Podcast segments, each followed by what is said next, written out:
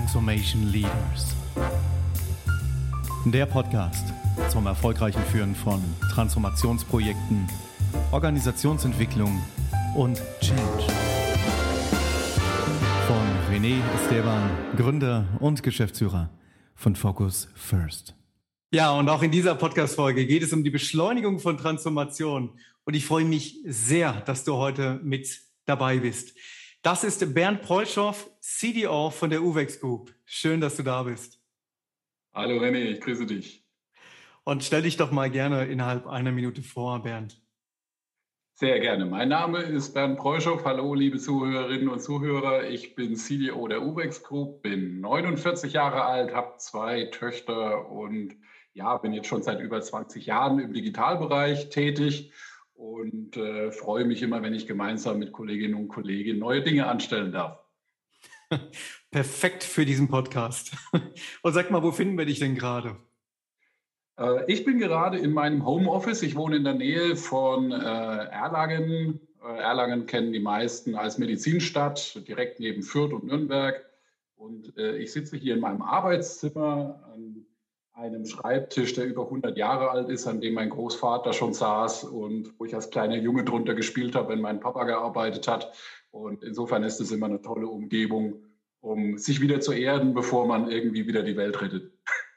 Der Schreibtisch hat Geschichte und heute schreiben wir Geschichte. Denn auch in dieser Podcast-Folge geht es ja um die Beschleunigung von Transformation, Bernd. Und wir hatten ja schon im Vorfeld darüber gesprochen, Du hast da auch ein ganz eigenes Konzept, wie du an solche Themen rangehst. Und es hat etwas mit Tanzen zu tun. So sieht's aus. Das habe ich den Zuhörerinnen und Zuhörern noch gar nicht verraten. Das ist ja die andere Hälfte meines Lebens. Ich bin äh, über 30 Jahre äh, jetzt im Tanzsport aktiv, habe viele Jahre als Athlet auf der Fläche verbracht und dann auch als Trainer. Äh, hatte auch mal meine eigene Tanzschule und so kam natürlich immer der Gedanke, ähm, was hast du eigentlich aus dieser ganzen Zeit gelernt, was dich heute äh, so denken lässt, wie du denkst als Führungskraft. Und das ist tatsächlich eine ganze Menge gewesen. Das habe ich dann irgendwann mal in einem Buch niedergeschrieben. Und da freue ich mich heute, wenn ich mit den Leuten immer über die zwei Lieben meines Lebens, die Veränderung und das Tanzen sprechen darf. Also an alle, die jetzt gerade zuhören, merken, auf Amazon gehen und Bernd Preuschow mal eingeben. Da findet man das Buch. Ich habe es schon bestellt, Bernd. Gut, ähm, es geht ja in diesem Podcast um Transformation. Und es wird mich interessieren, gerade als Chief ähm, Digital Officer, auch von der kompletten UVEX Group, du hast es ja schon erzählt, es geht ja hier nicht nur um Brillen. UVEX macht weitaus mehr. Und nimm uns da doch vielleicht mal mit und erklär uns doch mal, wo stand UVEX vor ein paar Jahren, wo steht es jetzt und wo möchte UVEX hin? Und wie habt ihr das gemacht?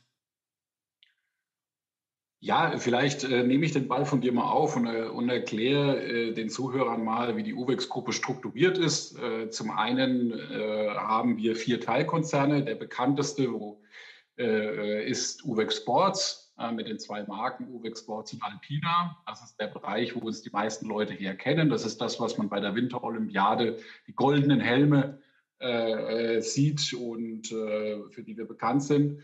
Der größte Teilkonzern ist tatsächlich UBEX Safety. Hier geht es um den Arbeitsschutz, wo wir also äh, Mitarbeiter in verschiedensten Industrien mit Schutzausrüstung, PSA genannt, persönliche Schutzausrüstung ausstatten. Und äh, dann gibt es noch einen weiteren Teilkonzern namens Filtral, der das Thema Fashion, Sonnenbrillen und Lesehilfen macht.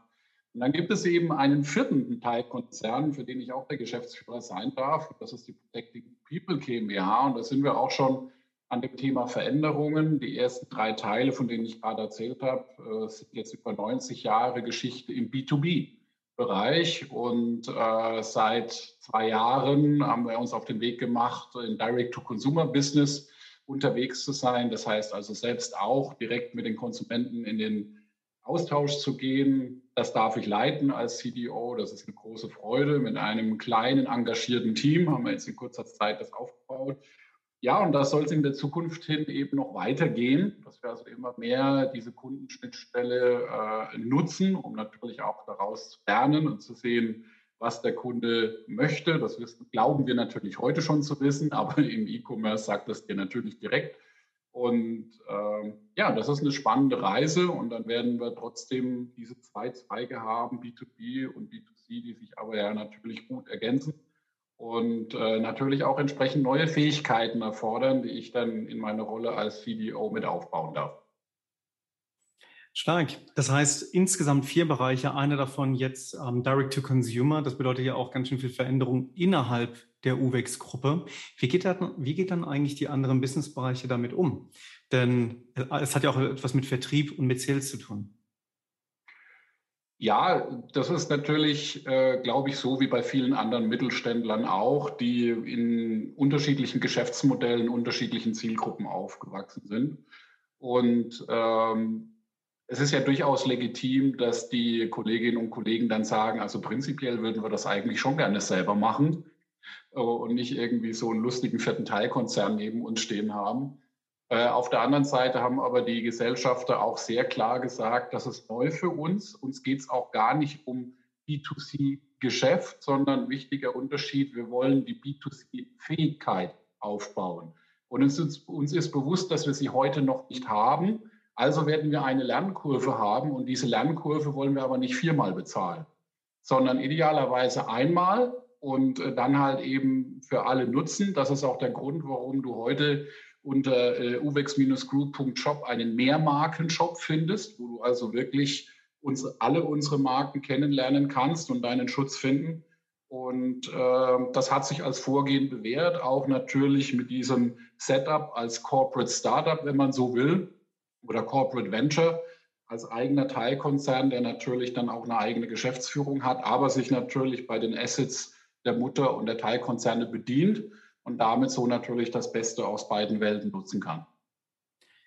Und damit das auch gut funktioniert, braucht man natürlich auch eine, ein gutes Händchen, was auch das Thema Mitarbeiterführung betrifft und auch Stakeholder.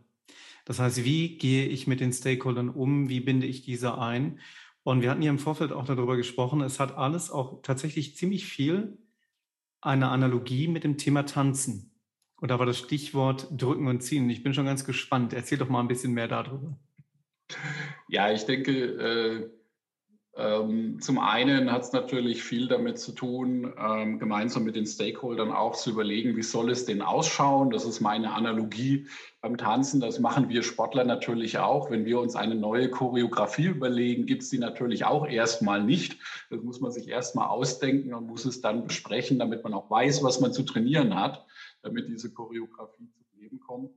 Und ähm, das ist natürlich Schritt eins. Äh, zum Glück war das mit unseren Stakeholdern nicht so schwer, weil wir natürlich auch Gesellschafter haben, die das wollen und auch unterstützen und wirklich tatkräftig dahinter stehen. Aber natürlich auch für die Kolleginnen und Kollegen aus den anderen Teilkonzernen hier extrem zu visualisieren, wie soll das sein, wie soll das werden und vor allem halt eben auch schneller von der PowerPoint-Ebene runterkommen in anfassbare Dinge wo man dann sagt, aha, so, so fühlt sich das also an, so schaut das aus und äh, da wollt ihr hin. Das andere, äh, was du ansprichst, mit Schieben und Führen, das, das ist immer meine Analogie. Ähm, beim Tanzen ist es so, äh, dass die Herren immer lernen müssen, dass es nichts bringt, eine Frau zu schieben, äh, also eine Dame zu schieben. Und äh, warum? Weil sie das Gleichgewicht verliert. Und äh, wie immer, wenn Menschen das Gleichgewicht verlieren, dann wehren sie sich dagegen. Und äh, dementsprechend habe ich zwar eine gute Absicht, aber ich bewirke genau das Gegenteil von dem, was ich möchte. Und hier äh, zu sagen, okay, führen bedeutet, dass ich der Dame zeige, schau mal in diese Richtung, würde ich gerne mit dir gehen. Aber dass das ein toller Schritt wird, das es liegt in deiner Hand, weil du bist äh, die Einzige, die weiß, wo ihr Gleichgewicht ist. Und ich vertraue dir, dass du daraus auch einen wunderbaren Schritt machen wirst. Und dasselbe gilt dann natürlich für die Teams die wir leiten und führen, zu sagen, ähm, es geht nicht darum, dass ich jetzt irgendwie der große Zampano bin, äh, der als der große äh, Führer bzw. Führungskraft dasteht, sondern mein Job ist es, die Richtung vorzugeben und dann darauf zu vertrauen, dass mein Team wunderbare Schritte machen wird.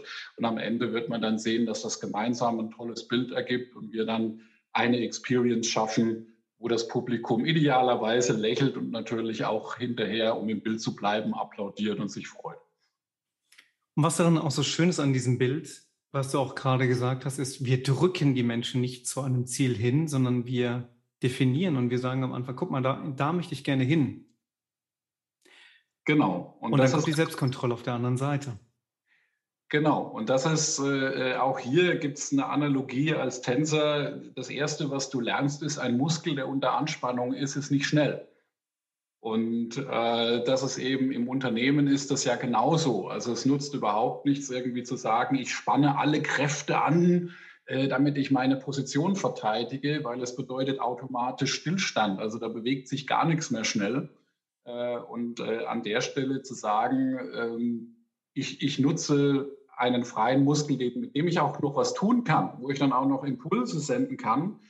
Und äh, dann kann ich mir den Raum auf der Fläche, der frei ist, dann natürlich auch nehmen. Ne? Im Business haben wir dann immer den Blue Ocean, den man dann quasi sich nimmt.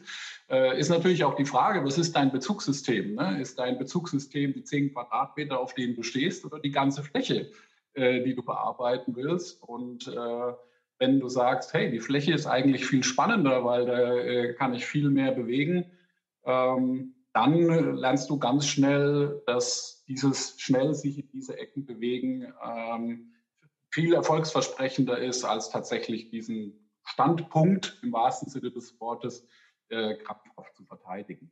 Und dazu gehört natürlich auch äh, die Grundanalogie. Wir Tänzer, wir machen ja alles aus einem Schritt. Alles, was mit Gehen er nicht erklärbar ist, gibt es nicht. Und ähm, was ist Gehen anderes als das kontrollierte Verlieren von Gleichgewicht? Und äh, wenn man das mal, das mal verstanden hat, dann glaube ich, hilft es vielen zu sagen, der Punkt ist gar nicht krampfhaft immer die Muskeln anzuspannen, sondern kontrolliert das Gleichgewicht in eine bestimmte Richtung zu verlieren. Und äh, auf einmal wird es eine Bewegung, die schön anzusehen ist. Ja, und am Ende ist es die Choreografie, gell? Ja, schön. Und Inwiefern nutzt du das in deinem Alltag, um Transformation anzuschieben, zu strukturieren, zu beschleunigen? Ich denke, es beginnt damit, ähm, den Leuten reinen Wein einzuschenken. Das ist ja äh, auch, wo ich dann manchmal ein bisschen hadere mit meinen Digitalkollegen, äh, die dann ja gerne erzählen, wenn wir digitale Transformation machen oder überhaupt, wenn wir Transformation machen, das muss alles angenehm sein, das, da müssen wir uns alle wohlfühlen. Idealerweise spielen wir ein bisschen Lego und äh, ne, dann ist das alles irgendwie total easy. Äh, und jeder Sportler weiß, well, it's not true. Ja, es, es, es kommt der Moment, wo du morgens aufstehst und dir tut alles weh. Äh, und äh, die Knochen knirschen und die Muskeln quietschen und alles. Aber der entscheidende Punkt ist dann weiterzumachen und das jeden Tag wieder zu machen. Als Sportler weißt du, wenn du was gemacht hast und dir tut hinterher der Muskel nicht weh, dann hast du nur das gemacht, was du schon konntest. Und dasselbe Bild verwende ich in der, in der, im Unternehmen auch, dass ich sage, wir werden an den Punkt kommen, da werden wir schwitzen, da werden wir keuchen. Aber das Schöne ist ja, wenn du einen Sportler fragst, der sagt, das macht Spaß. Das ist genau das, was ich will. Ich will mich, ich will mich herausfordern. Ich will wissen, wie weit ich gehen kann. Ich will ein bestimmtes Ziel erreichen. Und, und ich habe gelernt, dass Leute mit diesem sportlichen Bild viel besser umgehen können, als mit dem anderen Bild, dass Transformation ja eine Bedrohung ist und man muss es dann irgendwie schönreden, dass es schon nicht wehtun wird. Ähm, und äh, für mich habe ich das als sehr effizient kennengelernt. Dasselbe ist ja auch, wenn du so eine Transformationstruppe zusammenstellst, sei es als CDO oder sei es für diesen neuen Teilkonzern. Du heierst ja auch neue Leute, die es im Konzern noch nicht gibt. Und äh, ich habe die Erfahrung gemacht, wenn man denen halt auch reinen Wein einschenkt und sagt, schau mal, wir bauen was auf, das gibt es noch nicht. Das heißt, wir haben also jede Menge Möglichkeiten und wir können viel rausfinden. Wir müssen es aber auch echt selber machen und wahrscheinlich wird es knirschen. Und wahrscheinlich wird auch der eine oder andere in der Gruppe sagen, das finde ich jetzt aber komisch, was die da machen. Aber äh, wir können gleichzeitig, wir können was schaffen, das ist noch nicht da. Und äh, wir können dann hinterher sagen, wir waren dabei, wenn es uns gelungen ist. Und meine Erfahrung zeigt, es zieht dann auch genau die richtigen Leute an, die nämlich halt genau auf sowas auch Lust haben und sagen, wow, das ist cool. Die Chance habe ich sonst nicht in einem Großkonzern oder äh, bei irgendwelchen großen Firmen. Und äh, das erzeugt dann eben auch so eine Team Spirit, also wirklich so ein Mannschaftsgeist, wo, wo, Leute maximal divers sind. Die müssen natürlich alles unterschiedlich, Unterschiedliches können, aber dann eben vereint sind durch diesen Geist. Wir wollen rauskriegen, ob das geht. Wir wollen rauskriegen, ob das funktioniert. Wir wollen rauskriegen, wie schnell das geht. Äh, wir wollen rausfinden, ob das beim, beim Kunden ankommt. Und äh, diese Mischung aus dieser Neugier und diesem, diesem, diesem Willen, das zu schaffen, aber gleichzeitig der Bereitschaft zu trainieren und jeden Tag wieder aufzustehen, mal kurz zu stöhnen, Kaffee zu trinken und wieder ins Training zu gehen, ähm, das macht einfach wahnsinnig viel Spaß. Und äh, ja, ich glaube, damit kriegt man dann auch tatsächlich was bewegt. Ja, und es ist auch konkurrent. Und der Witz ist ja, was du gerade gesagt hast, mit auch mal ehrlich zu sein. Und viele machen das interessanterweise nicht und sagen Transformation, Lego spielen und es wird schon alles leicht sein und keine, keine Angst, ihr braucht euch nicht weit groß anzustrengen. Der Witz dabei ist, wenn dann diese Personen dann vor den Stierkurs stehen oder vom Vorstand oder vor der Geschäftsführung und erzählt genau diese Geschichte. Jeder, der im Vorstand ist, weiß, dass das ruckeln wird. Und das ist völlig normal. Und das ist eher untypisch, wenn dann diese Führungskraft oder der Transformationsleiter genau das Gegenteil sagt. Das wird schon alles grün sein. Und ähm, ich bin zu 100 Prozent bei dir. Gleiche Erfahrungen gemacht, ähm, gesehen, wie, also was da auch für eine Euphorie entstehen kann, ne? sobald da auch mal offen miteinander gesprochen wird. Wenn zum Beispiel, nehmen wir mal das Beispiel E-Commerce. Ich war ja auch mal E-Commerce-Leiter eines DAX 40 und habe das dort ähm, auch mit aufbauen dürfen. Und ich bin auch von Anfang an immer wieder reingegangen und habe gesagt, die ersten zwei Monate, da wird es ruckeln, die Sales-Zahlen werden runtergehen. Und ähm, beliebt habe ich mich mit dieser Aussage nicht gemacht.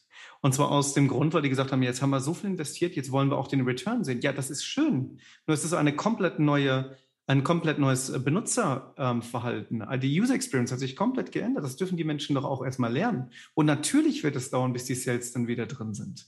Nur dann dann werden wir einiges tun, dass es dann entsprechend hochgeht. Und ich bin absolut bei dir. Also die, ähm, da offen mit den Menschen umzugehen, das ist echt manchmal neu für die, ähm, für sehr viele, weil leider noch sehr viele, obwohl es rot ist, grün reporten. Nur da entsprechend offen mit umzugehen, das kann wirklich einiges, ja, einiges ähm, ja, helfen. Und ähm, das macht dein Bild mit dem Tanzen sogar noch konkreter. Gell? Weil du ja schon von vornherein auch diesen Raum den Menschen auch dann lässt und offen sagst, guck mal, das ist jetzt, was ich mache, das ist das, was du machst. Und ähm, in diese Richtung möchte ich gern. Das heißt, dieses, dieses Involvieren, das kann ich zu 100 Prozent nachempfinden, dass das wirklich auch gut ankommt. Ja, ich denke, es braucht natürlich einen gewissen Mut, wie du es beschrieben hast. Ich, ich weiß noch meine erste Gesellschafterversammlung. Äh, und als es darum ging, wie der Businessplan eben für diesen, für diesen Teilkonzern ausschauen könnte. Natürlich haben wir Zahlen präsentiert und haben gesagt, okay, das ist jetzt äh, die Annahme. Aber ich habe ich hab damals in meinem ersten Meeting zwei Sätze gesagt. Erstens, so leid es mir tut, ähm, dieser Businessplan, den wir Ihnen zeigen, ist ein lebendes Dokument. Ich weiß, das will man als Investor nicht hören, aber äh, der Punkt ist, den Kunden, der direkt bei uns kauft, den kennen wir ja noch gar nicht. Über den können wir also nur Annahmen treffen. So, das heißt, was wir hier bauen müssen, ist nichts Perfektes, sondern etwas, was wahnsinnig schnell lernt. Punkt eins. Und Punkt zwei, wenn wir von Lernen reden, sämtliche Benchmarks, die Sie im Kopf haben aus 90 Jahren Vergangenheit, sind jetzt falsch. Weil 100.000 Euro zwischen im B2B-Verhältnis zwischen zwei mittelständischen Firmen ist relativ viel Geld. Äh, 100.000 Euro B2C Marketing, ganz ehrlich, lass es bleiben, weil ähm, damit bewegst du nicht viel. Das ist, das verpufft sofort. Und das habe ich in dieser Gesellschafterversammlung auch genauso gesagt, weil ich gesagt habe, ich möchte, dass Sie mitgehen auf diese Reise. Und seitdem, mein Kollege und ich, wir bauen genau darauf auf. Also wir nehmen immer das, das Folienset vom letzten Mal und sagen, was haben wir seitdem gelernt?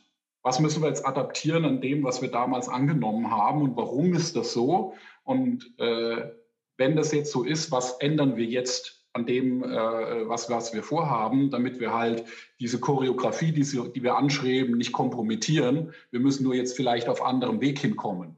Und äh, das zeigt sich, das funktioniert, das verstehen die Leute auch. Und das ist ja auch der Punkt, wo ich dann in meiner Rolle sage, es geht um den Fähigkeitenaufbau. Das heißt natürlich, genau wie im Tanzen, Du machst den Schritt das erste Mal, du machst den zehnmal, du machst den hundertmal und jedes Mal lernst du irgendwie, dass du vielleicht noch was adaptieren musst, solange bis das halt eben ausschaut, äh, dass, dass ein Publikum O und A ruft. Aber ähm, das ist hier nichts anderes. Und ähm, ich glaube, dass Menschen damit eben auch super umgehen können, weil wenn wir ehrlich sind, und jetzt machen wir vielleicht den Sprung auf das Gesamtthema Führung. Schau, du hast äh, so einen Bereich aufgebaut, ich habe ihn aufgebaut. Ähm, was, ich, was ich immer sehr hinderlich empfinde, ist das, was mittlerweile aus diesem Begriff Professionalismus geworden ist. Ähm, professionell zu sein, ordentliche Arbeit zu leisten, müssen wir nicht drüber reden. Aber mittlerweile ist es so, dass es dazu führt, dass wir nicht mehr über unsere Emotionen reden. Und natürlich haben wir Angst. Natürlich machen wir uns Gedanken, ob das funktioniert. Natürlich wollen wir die Nummer nicht an die Wand setzen. Natürlich fragen wir uns, habe ich alles, damit das funktioniert? Bin ich auch der Richtige? Äh, äh, und ich glaube, dass wenn wir uns auf der Ebene begegnen und diese Sachen eben auch offen ansprechen, nur dann kann man auch darüber reden, was man dagegen machen kann. Was brauche ich, um mich sicherer zu fühlen? Was brauche ich vielleicht noch an Grundausstattung? Was brauche ich an Coaching? Was brauche ich an Partnern, um gewisse Dinge zu erreichen? Und nur so wird es ja auch am Ende des Tages ein Erfolg, also im positiven Fall ein Erfolg, der für alle emotional eine Leistung darstellt. Trotz all dieser Sorgen und Ängste und Neuland haben wir das geschafft. Und das ist doch das, was dann die Leute, ein Team, eine Firma stolz macht und sagt, jawohl, wir haben das gemacht. Das ist der High-Five-Moment. Und wenn wir vorher vor lauter Professionalität gesagt haben, okay, das gibt es nicht, wir müssen das alles hochprofessionell angehen, wir brauchen eine Strategiepräsentation. Äh, und wenn wir es erreicht haben, das führt dann auch zu diesem Abhaken. Ne? So, man hat eigentlich was Tolles geschaffen, aber keiner registriert es. Und ähm, ich finde das immer schade, weil das sind ja die Momente, für die wir Tänzer leben. Wenn es dann funktioniert und wenn es dann klappt, dieses Gefühl, was da entsteht. Ähm, und das sind ja auch, sehe ich bei den Mitarbeitern immer und meinen Teammitgliedern, das sind auch Erinnerungen, die dann wirklich Jahrzehnte Bestand haben und für die man dann später sich mal wieder trifft, irgendwo auf irgendeiner Messe und sagt, weißt du noch damals, als wir das hinbekommen haben? Und das sind dann eben auch so Kollegenbeziehungen, die menschliche Beziehungen werden und die so ein Arbeitsleben sehr, sehr menschlich wertvoll machen. Moments to remember. und Bernd, vielen herzlichen Dank. Ich habe viel mitgenommen und ich bin ja jetzt nicht so der Tänzer, darf ich gestehen. Ähm, meine Frau ist das. Äh, die äh, tanzt wunderbar und äh, auch schon seit Jahrzehnten Flamenco sogar mal mit den Gypsy Kings war sie mal auf der Bühne gewesen, aber nicht offiziell. Wir haben so hochgehoben. Kann man übrigens auch auf YouTube sich mal anschauen. Ist kein professionelles Video. Ähm, allerdings, ich habe jetzt viel mitgenommen, auch von der Art und Weise, daraus eine Analogie oder eine Metapher herzustellen, wie Führung gut funktioniert. Und das ist übrigens, habe ich so noch nicht gehört, Bernd. Ich finde das super inspirierend daher. Und vielen Dank für das Teilen. Sehr, sehr gerne. Also äh, der Gedanke ist tatsächlich auch für mich immer wieder faszinierend. Ich nenne das ja Kunst als Leistungssport. Also zu sagen, du machst etwas, was sich nicht messen lässt in Zeit, in, in Weite, in, in Toren. Du machst etwas, was nur Leute erfreuen kann. Und dafür musst du eben trainieren, trainieren, trainieren. Und du machst das nicht äh, für den Applaus, sondern du machst das für das Gefühl, das du hast, wenn es gelingt. Und ähm, das finde ich einfach eine schöne Analogie einfach zum Dasein als Führungskraft, die mir viel gibt. Und ich freue mich natürlich immer, wenn es den Leuten ein Lächeln aufs Gesicht zaubert, wenn ich es erzähle. Das hat geklappt. Bernd, alles Gute. Danke dir.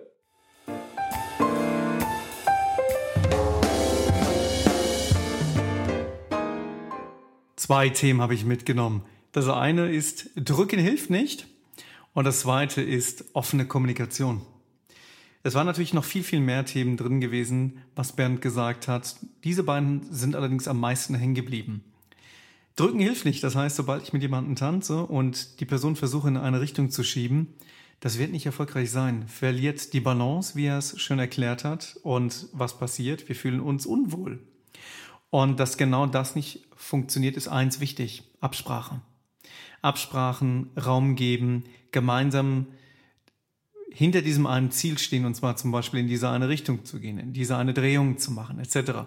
So, und wenn wir das mal übertragen eigentlich ist ja Führung tatsächlich nichts anderes. Gell? Also die, sobald ihr als Transformation Leaders etwas erreichen wollt, ist das am Ende ein anderes Verhalten, also sprich eine Choreografie, um etwas zu tun mit dem Ziel, ein bestimmtes Resultat damit zu erreichen. Und wenn ihr zu doll drückt, dann wird das nicht hilfreich sein. Und da auch egal in welche Richtung, sind es die Stakeholder, sind das die Vorgesetzten, sind das die Mitarbeiter, sind das Externe.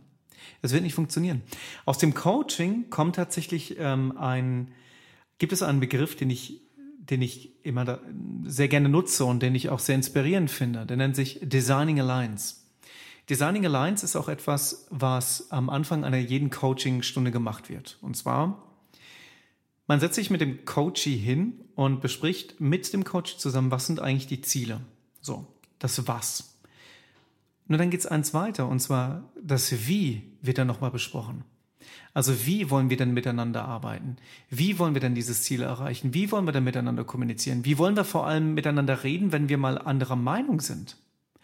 Das alles ist Designing Alliance. Also to design an alliance, also eine Allianz schaffen, eine Allianz kreieren. Und nichts anderes ist aus meiner Sicht das ebenfalls, was Bernd eben erzählt hatte. Sprich, gemeinsam definieren, wo es hingeht. Ihr kennt das doch alle. Wie oft wart ihr schon in Meetings gewesen, wo irgendein Moderator am Anfang ein Slide aufgemacht hat und da stand drauf Meeting Rules, Meeting Regeln. Und da stand dann drauf Nummer eins, Handy aus. Nummer zwei, no side discussions, nicht nebenbei noch reden. Nummer drei, wir lassen die Titel vor der Tür und so weiter und so fort. Nur wenn wir das so machen, auch zum Beispiel in Workshops, wie fühlt sich das denn an? Wann haben wir denn das letzte Mal solche Regeln bekommen? Als Kind? Oder in der Schule? Aber das sind wir doch gar nicht mehr. Also sprich, dort eine Vereinbarung zu finden und gemeinsam dorthin zu kommen, ist klasse. Dieses Designing Alliance ähm, übrigens funktioniert wunderbar in Workshops. Ich nutze das immer bei neuen Terminen mit neuen Leuten, wenn wir zum Beispiel etwas starten wollen, wir wollen ein gemeinsames Ziel erreichen. Wir machen am Anfang immer eine Designing Alliance, um abzusprechen, wie wollen wir denn miteinander arbeiten? Wie erreiche ich dich, wenn ich etwas ganz Dringendes habe? Ich weiß, du bist beschäftigt, nur wie erreiche ich dich? Und nehmt das mal mit für eure Teams oder mit euren Vorgesetzten, mit euren Peers, mit euren Stakeholdern. Funktioniert echt gut. Das zweite war offene Kommunikation gewesen. Und zwar, wenn wir doch wissen, dass es irgendwann mal rumpelt, dann, dann sprecht's an. Das gehört dazu. Viel wichtiger ist es dann noch mit reinzugehen und zu sagen, ja, es rumpelt und guck mal, das sind die Schritte, die wir machen werden, um sicherzugehen, dass es wenigstens erträglich ist. Also, dass die, die Risiken mitigiert werden, gelindert werden. Nur das ist Shepard, das wird ganz klar sein. Und wie oft ist das so? Sobald wir uns überlegen, wie haben wir denn Sachen gelernt? Fahrradfahren. Wie oft sind wir denn hingefallen? Es wäre doch opportun zu sagen, naja, also meine Tochter, die wird sich jetzt aufs Fahrrad setzen und wird von hier bis nach Frankfurt fahren. Und zwar durch. Na, wenn ich das der Familie erzähle oder meinen Freunden, das glaubt mir keiner. Jeder weiß, sie wird mal hinfallen. Und das ist okay und das ist ganz normal. Nur so lernen wir. Und das ist Mut. Und genau das dann zu übertragen in unserer Führung von Projekten, Transformationen und dem Steercore, dem Vorstand, dem Aufsichtsrat zu sagen, schaut mal, wir sind es durchgegangen. Wir wollen dahin, da oben geht's hin. Das ist der Berg, den wir gerne erklimmen wollen. Und wir wissen, weil es eine lange Strecke ist, wird es unausweichlich sein, dass wir bestimmte Leute im Team haben, die werden es nicht bis nach oben schaffen. Und damit wir von vornherein das wissen, weil denen ihre Kondition vielleicht nicht hilft, brauchen wir Situationen, wie die am besten hier noch mithelfen können, weil die sind vielleicht fantastisch auf einer anderen Stelle in dieser Transformation. Zweitens, wir wissen, dass es ein Wetter geben wird, das vielleicht nicht wirklich jetzt förderlich ist. Es wird regnen, es mag blitzen etc. Dann, wenn ich das doch weiß, dann brauche ich doch dann entsprechende technische Ausrüstung oder Mittel, damit ich vorab sehen kann, zum Beispiel anhand des Barometers, wo darf ich mich jetzt unterstellen? Und vor allem das Wissen auch zu haben, wie stelle ich mich denn eigentlich unter?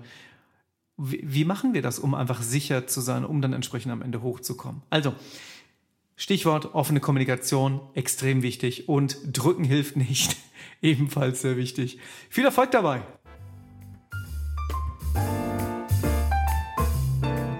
Insiderwissen zur Führung von Transformation, Organisationsentwicklung, Change erhaltet ihr unter transformationleaders.de.